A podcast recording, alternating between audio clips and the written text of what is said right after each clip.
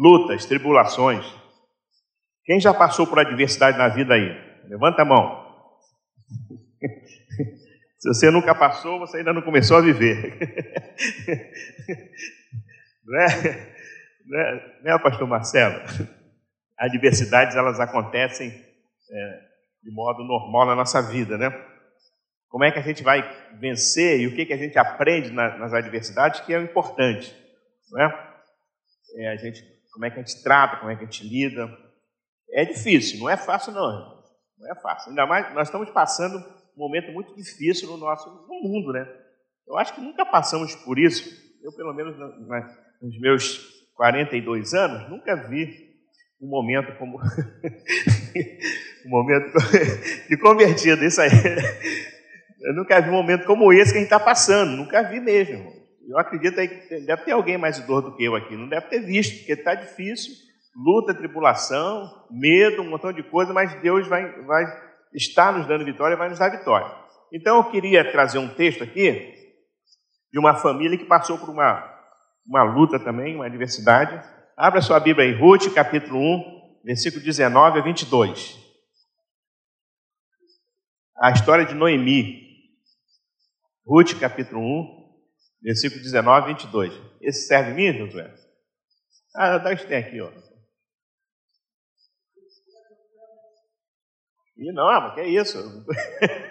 Obrigado. Obrigado, isso aí não deu não. da Esther. Amém.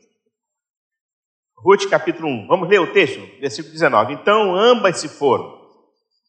Até que chegaram a Belém e aconteceu que ao chegar ali, toda a cidade se comoveu por causa delas. E as mulheres perguntavam: Essa não é a Noemi? Porém ela lhes dizia: Não me chame de Noemi, mas de Mara porque o Todo-Poderoso me deu muita amargura. Quando saí daqui, eu era plena, mas o Senhor me fez voltar vazia. Por que então querem me chamar de Noemi? Se o Senhor deu, deu testemunho contra mim, o Todo-Poderoso me afligiu. Foi assim que Noemi voltou da terra de Moab, com Ruth, sua nora, a Moabita, e chegaram a Belém no começo da colheita da cega, da cevada, perdão. Senhor, em nome de Jesus, nós te louvamos, te agradecemos, agradecemos pela tua palavra, que o Espírito Santo possa estar aplicando essa palavra em nossas vidas, em nossos corações. Amém. Então, o tema da mensagem é aprendendo na adversidade, né? Irmãos, uma coisa é certa, né? eu falei que todos nós passamos por adversidade, mas toda adversidade tem um fim, não é? Chega um momento que ela termina. E aí o bom dessa, quando ela termina, é que a gente pode aprender e que as pessoas, além de nós também, é, é, a gente adora a Deus, a gente é, agradece a Deus pelo que a gente passou, né? E a gente então chega do outro lado cantando o hino da vitória, né? E isso que é o bom da adversidade. Quando ela termina, é, depois da tempestade vem a bonança. A gente recebe a vitória e nós somos abençoados, né? Essa a, a, Noemi passou por uns momentos difíceis, difíceis, porque ela saiu da sua terra, foi para uma terra estranha com maridos e filhos, né? Logicamente que ela devia ter uma posse, né? Ter bens, e agora ela volta, como nós vemos aqui, pobre, amargurada, sem filhos e viúva, e ela até chegou assim a ensaiar uma murmuração a Deus, né? O Senhor Todo-Poderoso me afligiu, mas depois o contexto é, geral aqui mostra que isso aí foi uma coisa de momento e que ela, ela conseguiu superar tudo isso, né? apesar de ter ter perdido Elimelec, que era o seu marido, os filhos Malom e Quilion, e ela volta né, com Ruth, já que órfã não, não quis voltar. Ela deu a liberdade das duas noras, de, de, de ficaram viúvas também, de ficarem lá, na, lá em, nas terras de Moab, né, com seus deuses, mas aí órfã até aceitou e, e voltou para os seus deuses. O texto fala lá, você lê todo o primeiro capítulo de, rei, de Reis.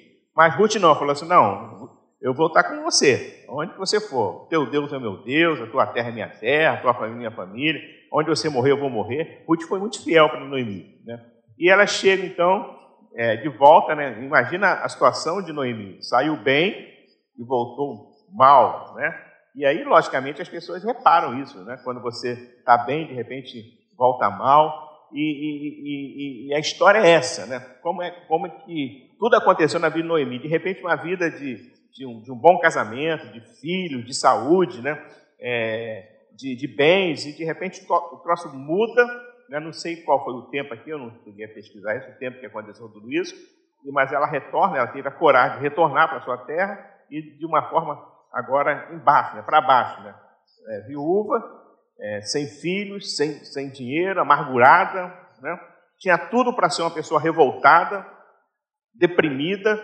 Existem situações que acontecem conosco nas nossas vidas que a gente tem tudo para estar de mal com a vida, de brigar com todo mundo. Algumas pessoas fazem essa opção, né? quando passam por uma adversidade, uma tribulação, é, não consegue às vezes superar é, o momento e aí ela torna-se uma pessoa amarga, uma pessoa é difícil de conviver, sabe? Quando você chega perto da pessoa, a pessoa só tem é, coisas ruins, mas é, é, Noemi conseguiu virar tudo isso. E Deus, foi, Deus abençoou, porque uma coisa é certa: no momento da luta, da tribulação que a gente passa, que a gente, no, no, no decorrer da nossa vida, Deus não nos abandona. Vou repetir, tá? No momento da luta, da tribulação, das adversidades que nós passamos, Deus não nos abandona. Amém? Aleluia, é verdade. Então tenho, a gente pode tirar algumas lições do texto, né? Para a gente ter um pouco de praticidade, né? Dessa história toda de Noemi. Primeira lição: nem sempre adversidades, lutas, tribulações e derrotas significa que Deus nos abandonou. Né? Tem gente que vai falar, ah, doente é porque está em pecado. Aconteceu isso, está em pecado. Desempregou, está em pecado. Não nem sempre essas coisas significa que Deus nos abandonou. Claro que não. E muitas vezes, quase sempre, Deus permite que a gente passe por isso para a gente, gente crescer, para a gente chegar lá do outro lado. Né? A Bíblia está recheada de exemplos de homens que, que, homens de Deus, de oração, homens que passaram por lutas, tribulação. Poderia citar muitos exemplos, vou citar apenas o caso de Sadraque, Mesaque e Abednego, né? que por eles quererem cumprir o que, a ordem de Deus, eles simplesmente foram lançados na, na fogueira, né? na, na, na, fogueira, e o que, que aconteceu? Né? Deus foi com eles, Deus abençoou. Né? Então, alguém poderia falar, de repente, alguém que não, que não tem um pouquinho de fé, fala assim: ah, está vendo? Ele fez porque eles fizeram isso, fizeram aquilo. Mas não, Deus estava com ele lá no meio da fogueira e livrou Sadraque, Mesaque e Abidinego, irmão. Então, Deus livra então, a gente passa por luta, a gente passa por tribulação, a gente passa por um monte de momentos adversos, entendeu? Nem sempre quer dizer que Deus não está com você. Talvez nesta manhã você esteja passando por uma luta, uma tribulação, sabe? Deus não te abandonou. Não foi por causa de pecado, não. É porque vem prova sobre nós, vem provações sobre nós. E quando Deus prova, Ele, ele traz a prova para nos aprovar. A tentação é diferente, a tentação é para derrubar mas a aprovação de Deus para nos aprovar.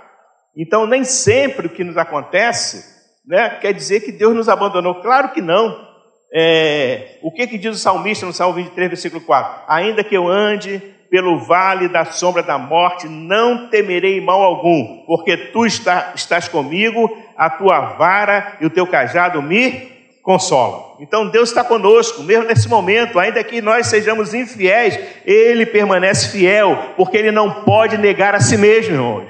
Mesmo que eu e você, que nós sejamos infiéis né, na nossa vida, na nossa, nas nossas ações, Deus Ele é fiel, Ele te ama, sabe? Ele está com a mão estendida sobre a tua vida. Então, por maior que seja a luta, a enfermidade, sabe? Quando vem enfermidade, então a gente fica preocupado e, e, e um monte de coisa parece que desaba sobre nós, mas mesmo na hora da enfermidade, Deus está conosco para nos abençoar. Alguma coisa Ele tem para fazer, algo de forma sobrenatural Ele quer fazer. Aleluia! Por quê? Porque nós estamos debaixo da graça do nosso Senhor Jesus Cristo. Então, sabe, nem sempre as lutas, tribulações, dificuldade que você passa, adversidade, quer dizer que Deus te abandonou. Não, Ele não te abandona, Ele está com você. E em alguns momentos, já falei outro dia aqui, Ele nos carrega no colo para a gente passar por essa luta, essa tribulação e cantar lá do outro lado o hino da vitória, né? O hino da vitória, porque nós vamos cantar o hino da vitória, porque Deus está com a gente. Está passando por luta, tribulação? Aleluia, glória a Deus. É Deus que está no controle, Deus está por trás disso tudo né? E a gente às vezes não entende E a gente começa a achar um montão de coisa, começa a achar que Deus nos, Deus nos abandonou. Não, Deus está no controle. Na hora certa, a vitória virá. Na hora certa, a porta vai se abrir. Na hora certa, o inimigo vai bater em retirada. Na hora certa, a vitória chegará. Porque maior é aquele que está conosco do que o que está no mundo. A gente olha ao nosso redor, muitas vezes vê gente ímpia, prosperando, fazendo um montão de coisa, e a gente, às vezes, crente, fiel, servo de Deus, passando pela prova. Né? Hoje eu fui de manhã cedo abastecer no posto, né? lá perto da minha casa. Meu carro é, é GNV, e de, de 10 até 6 horas é mais barato um pouquinho. Né? Então, deu para ir à noite, falei assim, Esté, 5 e meia, botou o relógio para despertar, vou lá, abasteci, fui. 5 e 40 estava abastecendo lá no posto. Aí aquele, o posto, ali na estrada da o pessoal do Campo, sabe? Aquele posto fica é, é, é, é a noite inteira, de sexta para sábado, sábado para domingo um monte de gente, sabe, bebendo, fazendo um monte de coisa. Aí eu falei assim, meu Deus, se eu fosse Deus, eu acabava com esse pessoal todo aqui. É, não é verdade? A gente, os caras estão lá numa boa, bebendo. Eu falei assim, meu Deus, eu falei assim, às vezes a gente fica até, até uma, uma, uma, uma incredulidade santa, fala assim, poxa Deus, está olhando para mim não? Eu estou passando por luta, dificuldade, e aí tem esse pessoal aqui, ó, está desobedecendo as regras, restrições, e está aqui a madrugada inteira bebendo, encher a cara, e os caras estão bem aí. A gente pensa assim, né? Mas é, é ledo, ledo engano nosso, por quê? Porque Deus, Ele conhece o nosso coração. O salmista fala assim, não se indignes é, é, pelo caminho dos malfeitores, porque eles receberão a sua recompensa. Então, vamos olhar para nós, saber que Deus é um Deus de misericórdia. E mesmo que eu passe por luta, tribulação, Ele está conosco. Então, nesta manhã, o que Deus colocou no meu coração para falar para você. Que mesmo na tua luta, na tua tribulação, nas tuas dificuldades que você tem, sabe, Deus ele não te abandonou. Amém? Aleluia. O crente pode estar lá agora, na UTI, né? Na UTI, né? Com o pulmão tomado, entubado, mas Deus não abandonou ele não. Deus está lá presente. E aí, se ele sair dali, né? Glória a Deus por isso. E se não sair, Deus é maravilhoso, Deus ele leva a gente para a glória. Eu estava lá hoje, é, nessa semana, lá, pegando um pouquinho de, de, sol, aí quem aparece lá? O Duda. O Duda é Luciano. O Duda estava no, no, CTI, ficou quase uma semana, mais de uma semana, né? Dez dias no CTI, né? Causa da Covid. Nosso diácono de Campo Grande. Aí apareceu ele, né? Aí eu comecei a conversar com ele. Primeira coisa, eu botei a máscara e fiquei de longe. Mas a gente conversou, ele contando que ele estava né, lá e, e, sabe, quase que morreu, mas Deus estava com Duda lá no CTI durante esses dez dias. Ele está com você na luta, no seu trabalho, na tua tripulação, onde você passa, sabe? Sabe, na tua dificuldade, na tua crise. Deus está com você na tua crise. Mas, pastor, onde é que Deus está nessa crise? Eu não sei, mas Deus está, porque eis que estou convosco todos os dias até a consumação dos séculos. É palavra de Deus, é promessa de Deus. Então eu tenho que tomar posse da promessa. Fala, Deus está comigo. Não vou ouvir a voz de diabo aqui no meu ouvido. Não, que isso, esquece, abandona esse Deus e morre, como diz a mulher de, de, de Jó, né? Não, Deus está conosco, Deus está comigo e com você conosco. E no último tempo, na hora certa, Ele vai se levantar e vai nos dar vitória. Amém? Você pode aplaudir o Senhor, queridos? Então, qual é a primeira lição que a gente tira? Nem sempre adversidades, lutas, tribulações e derrotas significa que Deus nos abandonou. Segunda lição: tudo que nos acontece tem um propósito de Deus nas nossas vidas. Aleluia. Tudo tem um propósito, né? Noemi, como eu falei, saiu da sua terra, o marido, os filhos bem, retornou viúva, pobre, amargurada, mas Deus tinha um propósito nisso tudo, né? tinha um plano. Né? Então, Noemi tinha motivo suficiente para ficar murmurando, é ficar uma pessoa é, magoada, uma pessoa triste, uma pessoa, sabe, insuportável, né? Mas ela não, ela conseguiu vencer tudo, dar a volta por cima. Por quê? Porque Deus, ele tem um propósito. Quando a gente entende o propósito de Deus na nossa vida, a gente, a gente, a gente, a gente consegue caminhar. Porque não dá para a gente caminhar se a gente não entender aquilo que Deus tem para nós. Algumas coisas que acontecem, a gente fica questionando: por que Deus? E a gente nem sabe por quê, mas uma hora, numa hora dessa, Deus vai falar: é por isso, é por aquilo. Deus vai mostrar o propósito, porque Deus tem propósito, irmãos. Amém? Deus tem propósito. Repete comigo: Deus tem propósitos. Deus não faz nada do nada assim, não. Deus tem alguma coisa para fazer, mesmo na tribulação, mesmo na luta, mesmo na dificuldade, sabe? Eu preciso crer, entender que Deus ele é um Deus fiel, que me ama. Eu preciso crer na bondade de Deus. Eu preciso crer no caráter de Deus. Eu preciso crer que Deus tem um propósito naquilo tudo, não para que eu seja prejudicado, não para querer me vingar, vingar de mim, não. Ele tem porque ele é Deus, ele sabe o que fazer. Eu não sei o que faço, eu não sei o que fazer. Você não sabe, mas Deus sabe. Caramba.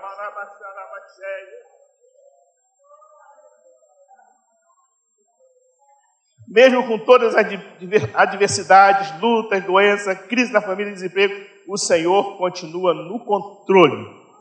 Precisamos entender isso, que o controle está nas mãos de Deus. Por isso que eu gosto de um texto da Bíblia que eu amo. Alguns textos eu amo, de paixão. Romanos 8, 28. E, e, se, não fosse esse texto aqui, eu, eu teria dificuldade. Mas Deus colocou esse texto para justamente tirar as minhas dúvidas e dificuldades. Que texto é? E sabemos que todas as coisas concorrem ou contribuem para o bem daqueles que amam a Deus, daqueles que são chamados segundo o seu propósito. Olha só, irmãos, quando a gente, quando a gente entende esse texto, a gente consegue explicar tudo, as adversidades, as lutas, tudo isso. Por quê? Porque Deus tem um plano, um propósito, né? Todas as coisas cooperam para o bem. Todas elas, quando fala todas, são todas, coisas boas, coisas ruins. Né? Coopera para o nosso bem. Quando a gente entrega a nossa vida para Jesus, eu creio que todos aqui já o fizeram, sabe?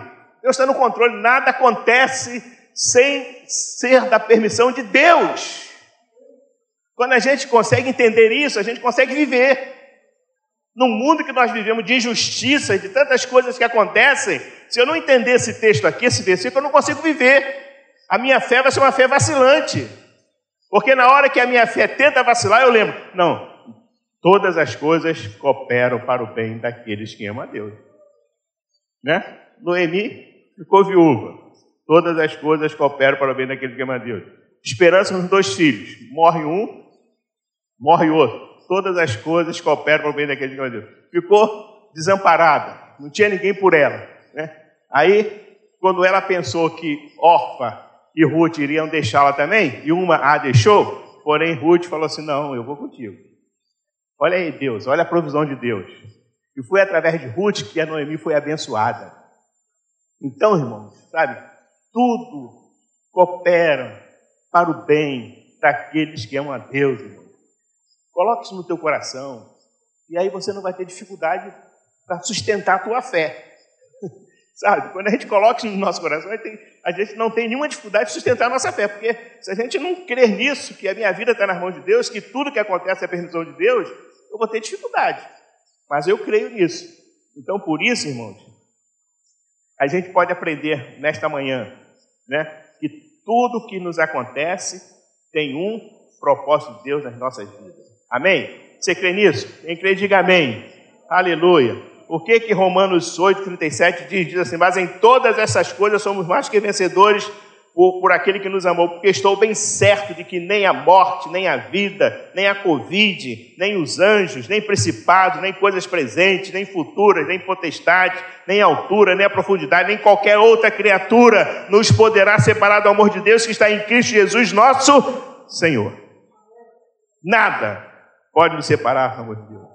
O choro pode durar uma noite, mas a alegria, ela vem pela manhã. Repete comigo: o choro pode durar uma noite, mas a alegria, ela vem pela manhã. Quem sabe hoje está.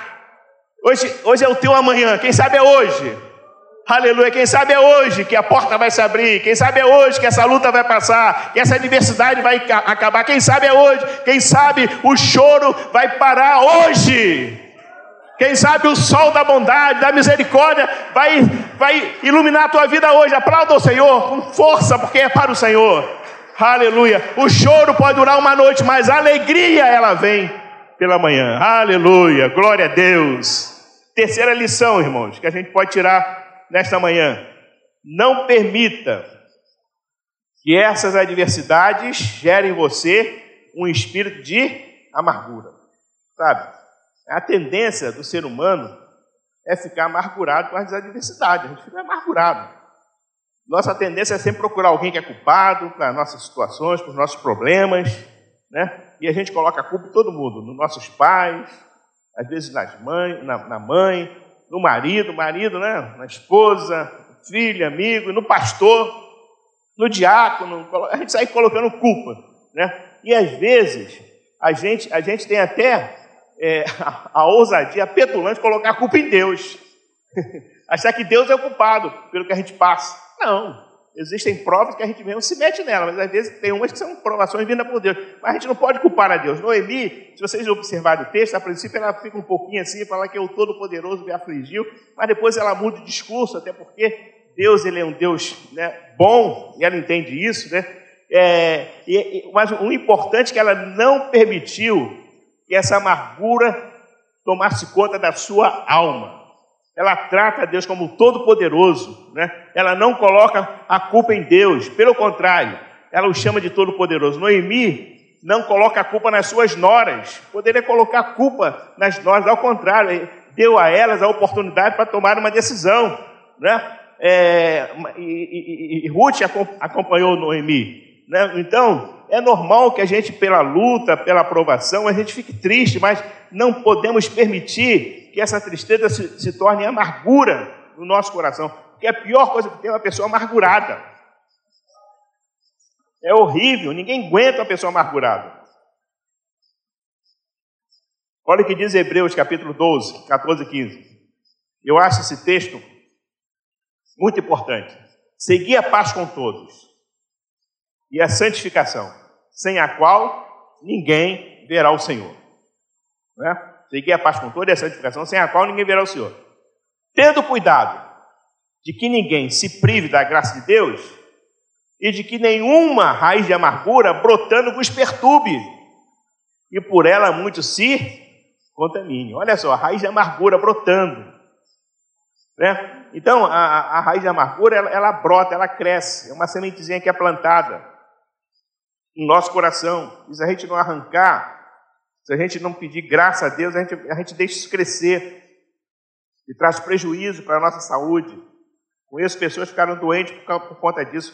Conheço gente até que morreu por, por conta disso, raiz de amargura. Sabe? Ela, ela joga lá. Aí o diabo, todo dia, arranja um regadorzinho e te dá na tua mão. Não é? Todo dia, o, o que, que tem que fazer para a semente crescer? Tem que regar. Aí, o, primeiro, a, a raiz de amargura é plantada. Às vezes, uma, um ato, uma atitude, um gesto, uma palavra, ela é plantada no coração. E a pessoa fica com aquilo, ao invés de chegar e abrir, falar, conversar, ela, ela guarda aquela raiz de amargura, e aí o diabo dá um regadorzinho para ele, ó, toma aqui de presente. Aí você acorda, o regador está lá do diabo. aí você acorda, aí você aí o diabo fala assim: olha aí o regador, dá uma regadinha. Aí a gente vai lá e ó, rega. Postulado. Cadê? então, o diabo, aí rega, né?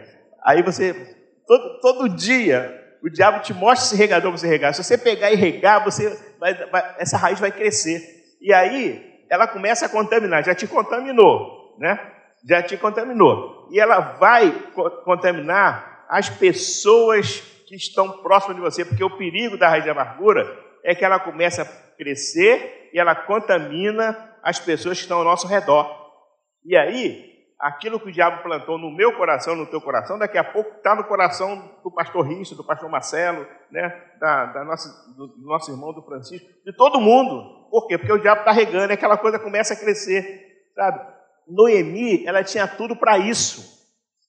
Mas ela tinha esperança, tanto é que ela, que ela tomou uma decisão de voltar e ela acreditou lá no remidor que aconteceu, mas ela poderia acabou, porque se a pessoa tá, é, quando a pessoa está com essa raiz, ela se fecha.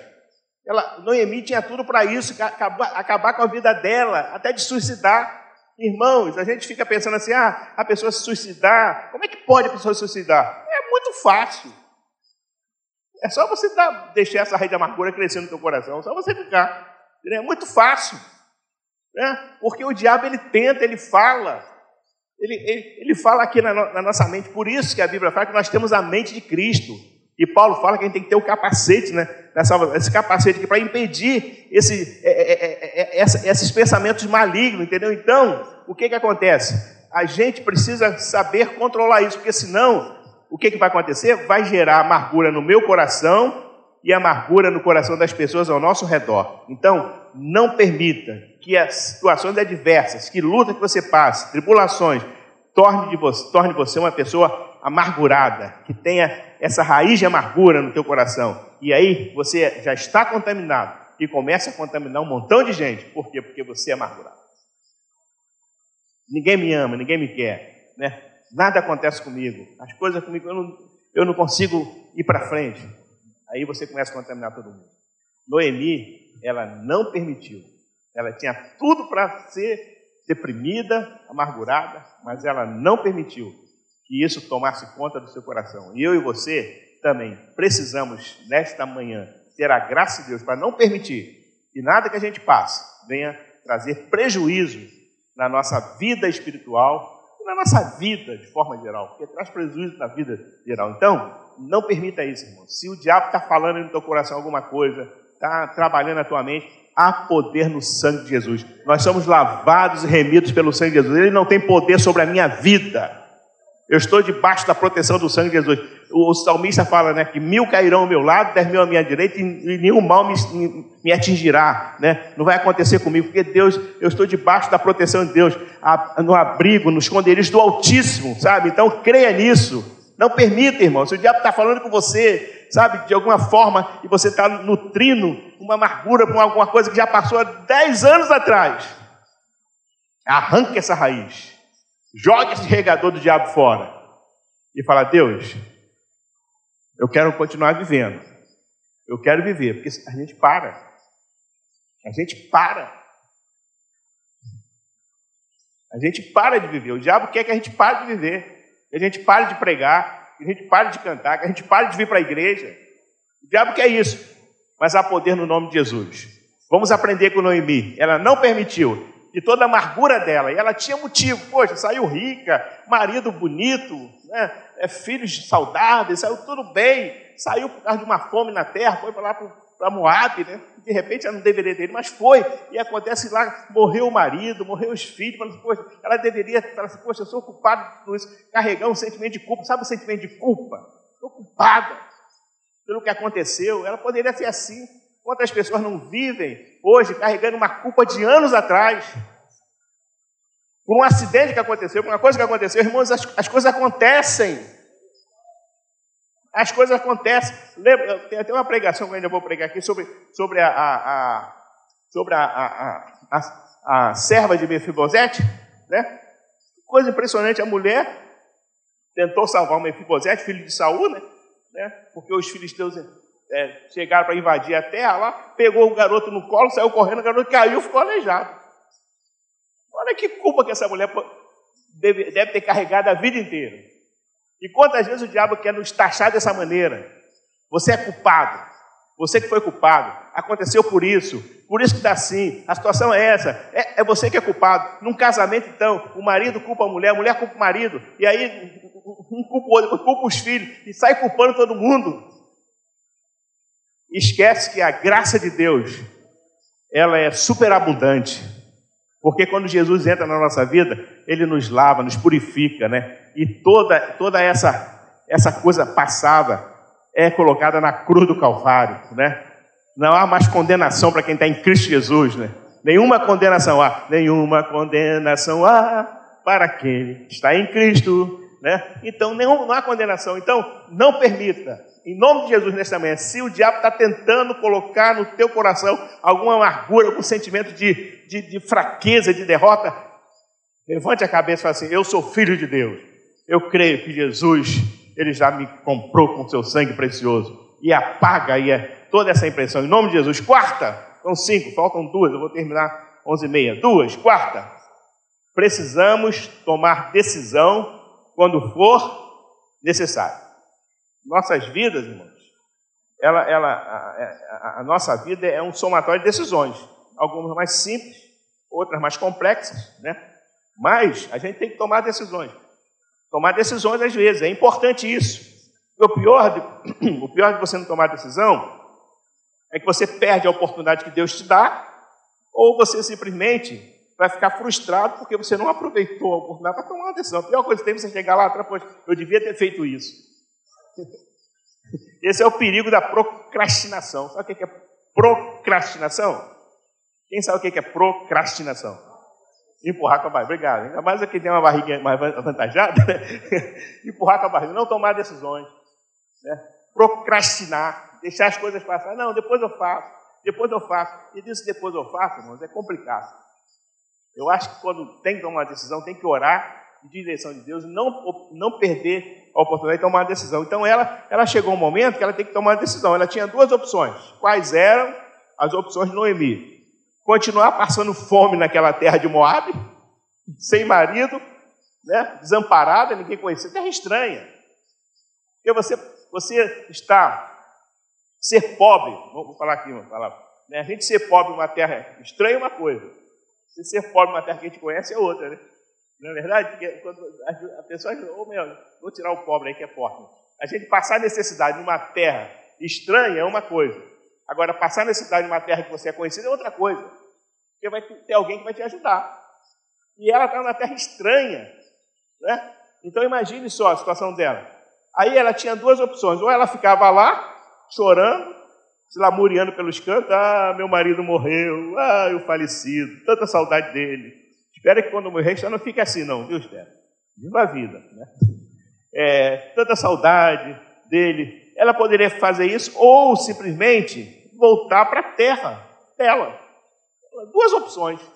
Ou ficar lá, passando as dificuldades, necessidades, ou voltar para a terra dela. O que, que ela fez? Qual foi a decisão dela? Voltou para a terra dela, tomou uma decisão. Às vezes, tomar decisões não é muito confortável. Porque imagine o seguinte: ela saiu da terra dela bem, e agora vai voltar, né? Lá embaixo é aquela história de você que, às vezes, é, nasceu numa cidadezinha, no, do interior, onde aí você vem da cidade, aí vem, vem pro, é, da sua cidadezinha, vem para o Rio, aí você se dá bem, volta lá, né, agora com carro, é outra uma coisa. Todo mundo te olha assim, poxa, olha lá, cresceu. Agora você vai, você é um fazendeiro numa cidade grande, vem para o Rio, é, gasta tudo e que volta pobrezinho para lá, é, é outra coisa. Então imagine só. Então ela tomou a decisão. Tomar decisões às vezes nos tira da zona de conforto.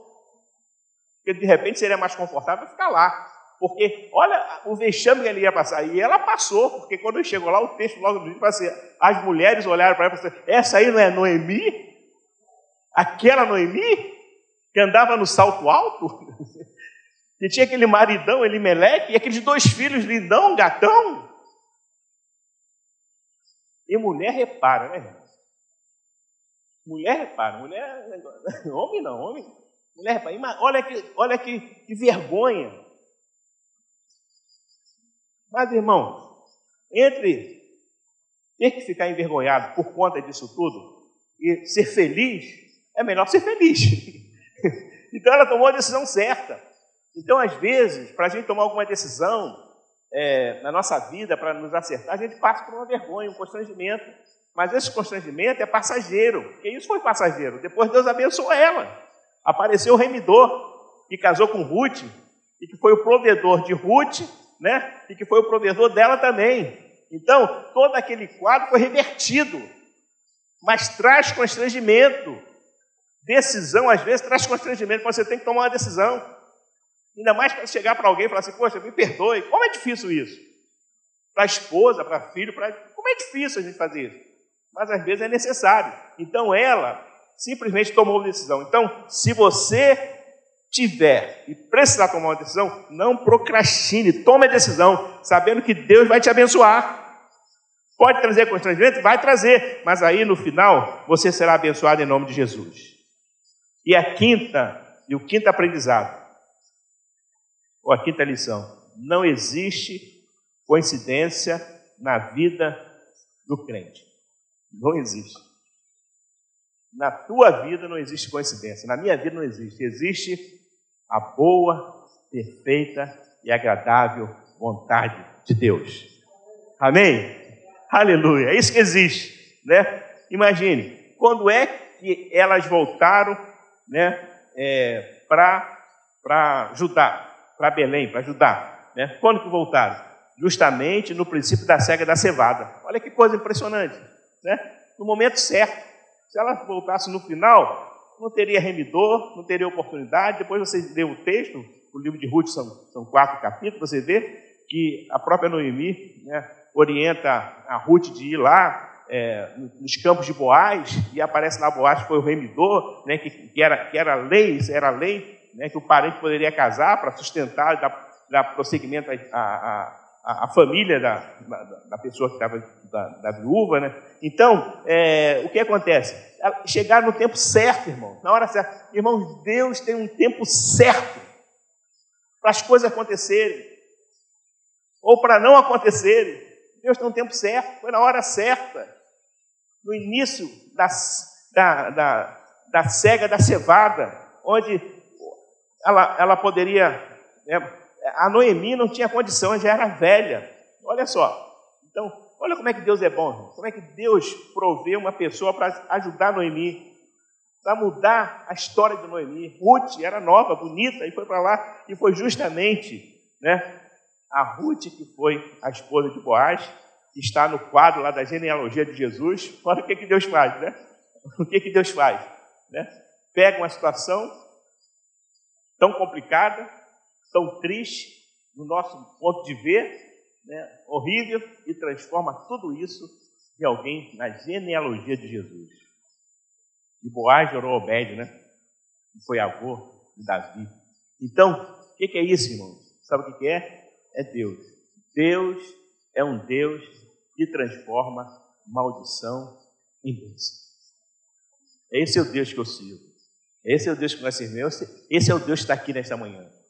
Sabe, quando as coisas parecem assim, olha, isso aí vai ser maldição, vai ser perdição, vai ser deixatório, vai trazer um montão de coisa, vai trazer prejuízo, Deus fala assim, não, peraí, deixa eu agir aqui. Aí Deus age. Quando Deus age, transforma tudo isso em bênção, em vitória, não somente para Noemi, para Ruth, mas para a posteridade. Você está plantando semente para a tua posteridade. Né? Joel e Luciana estão plantando semente para abençoar o Arthur. O Arthur já é abençoado. Já está aqui na casa do Senhor. Já é abençoado. Então, a nossa posteridade é abençoada. Porque Deus é esse Deus que pegou todo aquele quadro, toda aquela história triste, que poderia gerar uma mulher amargurada, uma mulher deprimida, né, por ter passado por tudo isso. E simplesmente transformou essa mulher né, em alguém lá da genealogia de Jesus. O Senhor honrou a fé de Noemi, pois ela confiou no Senhor. Mesmo passando por várias tribulações e adversidades, o Senhor permaneceu fiel. Que possamos ser como Noemi, irmãos, homens e mulheres que confiam em cada passo que o Senhor estiver traçando e, nos, e, e para nós e nos dando direção, que a gente possa confiar no Senhor. Pois quando Ele nos leva para o deserto, Ele o faz para testar a nossa fé. Então vamos tirar de nós toda a raiz de amargura, né? Todo, toda essa coisa, não, não vamos permitir que essas coisas nos contamine e contamine as pessoas que estão ao nosso redor. Não, sabe? Não, não, não vamos cantar, contar derrota, vamos contar vitória. Deus é bom, mas você está passando por isso, mas Deus é bom. No final, esse, esse quadro vai ser revertido. Então, crente é isso, crente dá testemunho, não é testemunho. Imagine se eu subir aqui como pastor da igreja, juntamente com meus amigos, Richard, Marcelo e Edson. Imagine se eu subir aqui e vem falando assim: ai, eu estou na luta, eu fui no médico, o médico falou isso de mim, eu falei isso aqui. Não, vocês vão tudo embora, eu vou ir embora. Mas a gente tem que crer que Deus é fiel, Deus é bom. Há uma esperança, há uma nuvenzinha do tamanho da mão de um homem lá no horizonte. e essa nuvem vai promover chuva, aleluia.